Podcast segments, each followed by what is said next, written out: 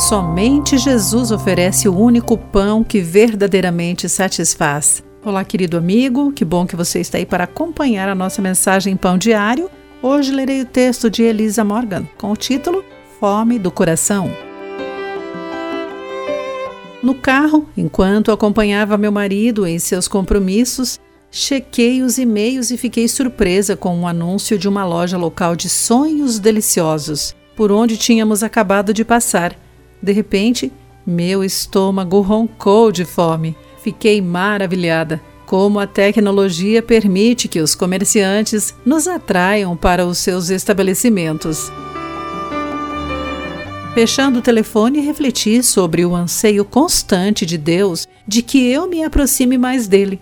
O Senhor sempre sabe onde estou e deseja influenciar as minhas escolhas. Pensei, meu coração anseia por ele, assim como meu estômago reagiu com a ideia de comer um saboroso sonho. Em João 6, depois que Jesus alimentou miraculosamente cinco mil pessoas, os discípulos pediram ansiosamente a ele para sempre lhes dar o verdadeiro pão de Deus. É aquele que desce do céu e dá vida ao mundo. Jesus responde: Eu sou o pão da vida. Quem vem a mim nunca mais terá fome.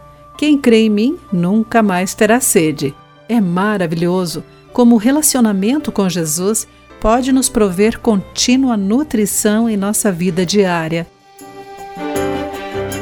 O objetivo do anúncio da loja de sonhos era instigar o desejo do meu corpo físico, mas o contínuo reconhecimento divino da condição do meu coração me convida a reconhecer a minha constante necessidade do Senhor e de receber o alimento que só Ele pode dar. Querido amigo, pense sobre isso. Aqui foi Clarice Fogaça com a mensagem do dia.